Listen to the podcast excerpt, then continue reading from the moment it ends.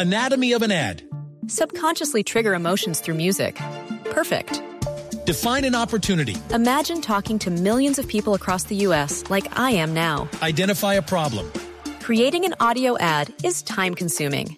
Offer a solution. Utilize cutting edge AI. Imagine creating all that in under 30 seconds. Well, we did to create this ad. To learn more about AI in the audio industry, download the white paper from audiostack.ai.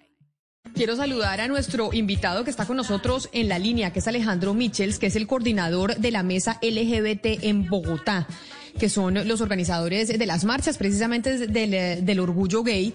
Y hay una queja muy importante de la ciudadanía en, medio de la pandemia, en donde vimos los conciertos y las aglomeraciones de la celebración y del festejo de, de este Día del Orgullo Gay. Señor eh, Michels, mil gracias por acompañarnos. Bienvenido a Mañanas Blue. Hola Camila, muy buenos días. Un saludo a usted y a toda la mesa de trabajo. Gracias por la invitación. Pues el mes de junio era el mes del orgullo gay. Hablamos mucho aquí en, en, nuestro programa de la conmemoración del mes del orgullo gay, pero en medio de la pandemia que estamos enfrentando, acabamos de hablar con el señor Morales sobre la situación de las pruebas. También muchos oyentes nos mandan imágenes y nos dicen, oiga, ¿cómo puede ser posible que en medio de la situación que estamos viviendo vemos esas aglomeraciones eh, en celebraciones de conciertos y de manifestaciones del orgullo gay? No, que usted no se pensó un poquito en eso y en la situación que estamos viviendo. Y lo digo, doctor Michel, que lo llama usted porque también hemos llamado a los del paro, a todos, preguntándole sobre eso. Sí, Camila, eh, es importante obviamente saber que este tipo de movilizaciones eh, estaban planeando más o menos duran un año de planeación. El año pasado estuvimos en la virtualidad, pero definitivamente con las cifras, pues obviamente no solo de contagios, sino con las cifras de muertes y asesinatos y agresiones de personas LGBT, definitivamente teníamos en las calles y por eso las principales capitales del país durante el día sábado y el domingo salimos a las calles posiblemente a manifestarnos pacíficamente. Pero entendemos la manifestación pacífica, ni más faltaba, pero ustedes hace un año lo hicieron de manera virtual y lo hicieron de manera virtual por cuenta de la pandemia. Y hoy estamos en un momento yo creo que tres veces peor que lo que estábamos viviendo hace un año tres veces peor. Se está muriendo más gente. Llevamos básicamente un mes con más de 500 muertos eh, diarios, en donde los conta eh, somos uno de los peores países del mundo en, eh, en, términos de contagios y de muertes. Y obviamente aquí también tenemos que colaborar un poquito los ciudadanos. ¿Por qué si hace un año lo hicieron de manera virtual cuando las cifras no estaban tan graves en esta oportunidad? Si lo hicieron, señor Michel. Bueno, le reitero, Camila, que definitivamente los datos son preocupantes en materia precisamente de amenazas y homicidios contra personas LGBT. No podríamos quedarnos definitivamente en tema de la virtualidad, así como la movilización posiblemente del paro nacional está en las calles y estará en las calles hasta que no haya realmente una negociación, pues en el caso de las personas LGBT también posiblemente a pesar de los contagios continuaremos en las calles. Es importante resaltar que en la movilización es un número mínimo de personas que no cumplieron posiblemente con los protocolos de bioseguridad. Desde la organización se reiteró muchísimo el tema del distanciamiento, el tema del uso del tapabocas, etcétera, pero cuando usted tiene tantas personas en la calle, pues difícilmente usted como organización pues obviamente puede controlar. Obviamente establecimos eh, unos mínimos eh, frente al tema de la movilización. Por ejemplo, en la mayoría de las ciudades como Medellín, como Cali, como el caso de Bogotá, no hubo actos de cierre, no hubo actos de... Eh, no hubo ningún tipo, pues obviamente, eh, de temas que dieran lugar a las aglomeraciones y por eso, pues obviamente, los cierres se hicieron de la, de la forma prevista. No, pero sí hubo unas marchas multitudinarias, hay que decirlo, sobre todo en Bogotá y en Cali. Yo estoy viendo fotografías, poco tapabocas, definitivamente, cero distanciamiento social. Esto fue una aglomeración en vía pública, pero fue finalmente una aglomeración. ¿Usted tiene cifras, el señor Michels, de, de cuántos? Eh, no hubo ningún tipo, pues obviamente, eh, de temas que dieran lugar a las aglomeraciones y por eso, pues obviamente, los cierres se hicieron de la, de la forma prevista. No, pero sí hubo unas marchas multitudinarias, hay que decirlo, sobre todo en Bogotá y en Cali. Yo estoy viendo fotografías, poco tapabocas, definitivamente, cero distanciamiento social. Esto fue una aglomeración en vía pública, pero fue finalmente una aglomeración. ¿Usted tiene cifras, el señor Michel? Comunicación con el señor Michel. El señor Michel, ¿cómo me escucha? Ya, Camila, ya la escucho bien. Ay, perfecto. ¿Usted está, usted está ahora en un fijo?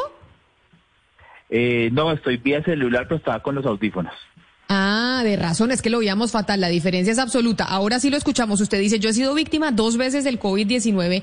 ¿Tienen esa conciencia, señor Mitchell, por qué armar semejantes aglomeraciones en un momento en donde en Colombia se están muriendo 600 personas al día y tenemos la situación que estamos viviendo?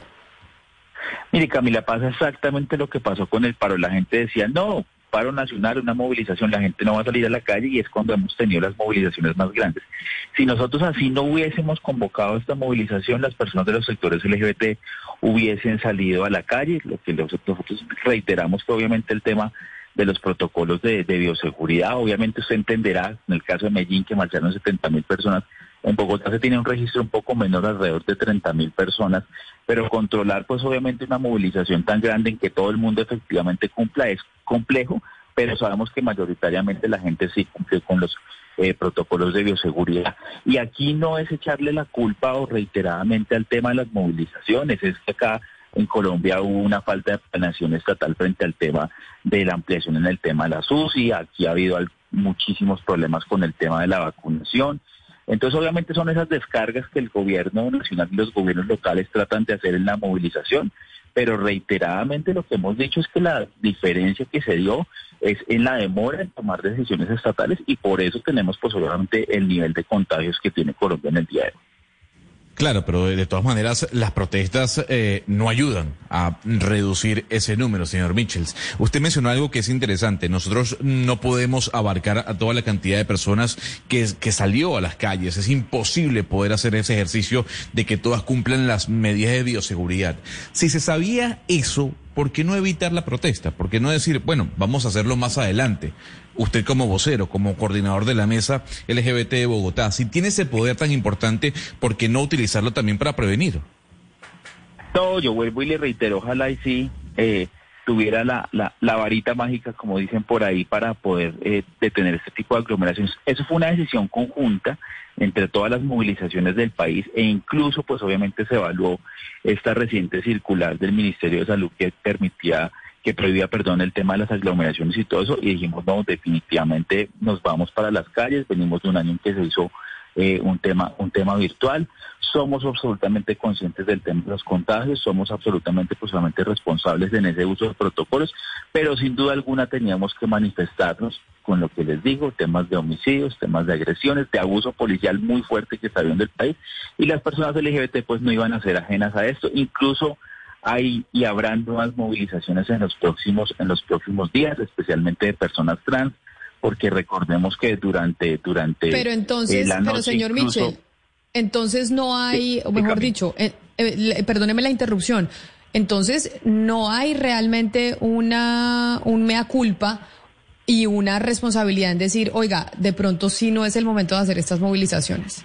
Si de pronto eh, hay que esperar a que esto pase y que podamos avanzar con la vacunación y que miremos cómo logramos salir adelante todos de esta pandemia que está matando a miles de colombianos. Es que se mueren mil colombianos eh, cada dos días.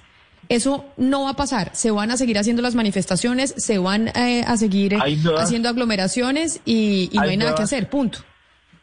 Hay nuevas movilizaciones programadas, Camila. La pelota está definitivamente en el tema de la negociación que se haga con el Estado en diferentes temas. Hay unas agendas clarísimas en relación, pues obviamente, eh, con, con, con, el tema del paro nacional, al cual, pues obviamente, los sectores LGBT como víctimas, pues obviamente del Estado en muchos sentidos nos sumamos.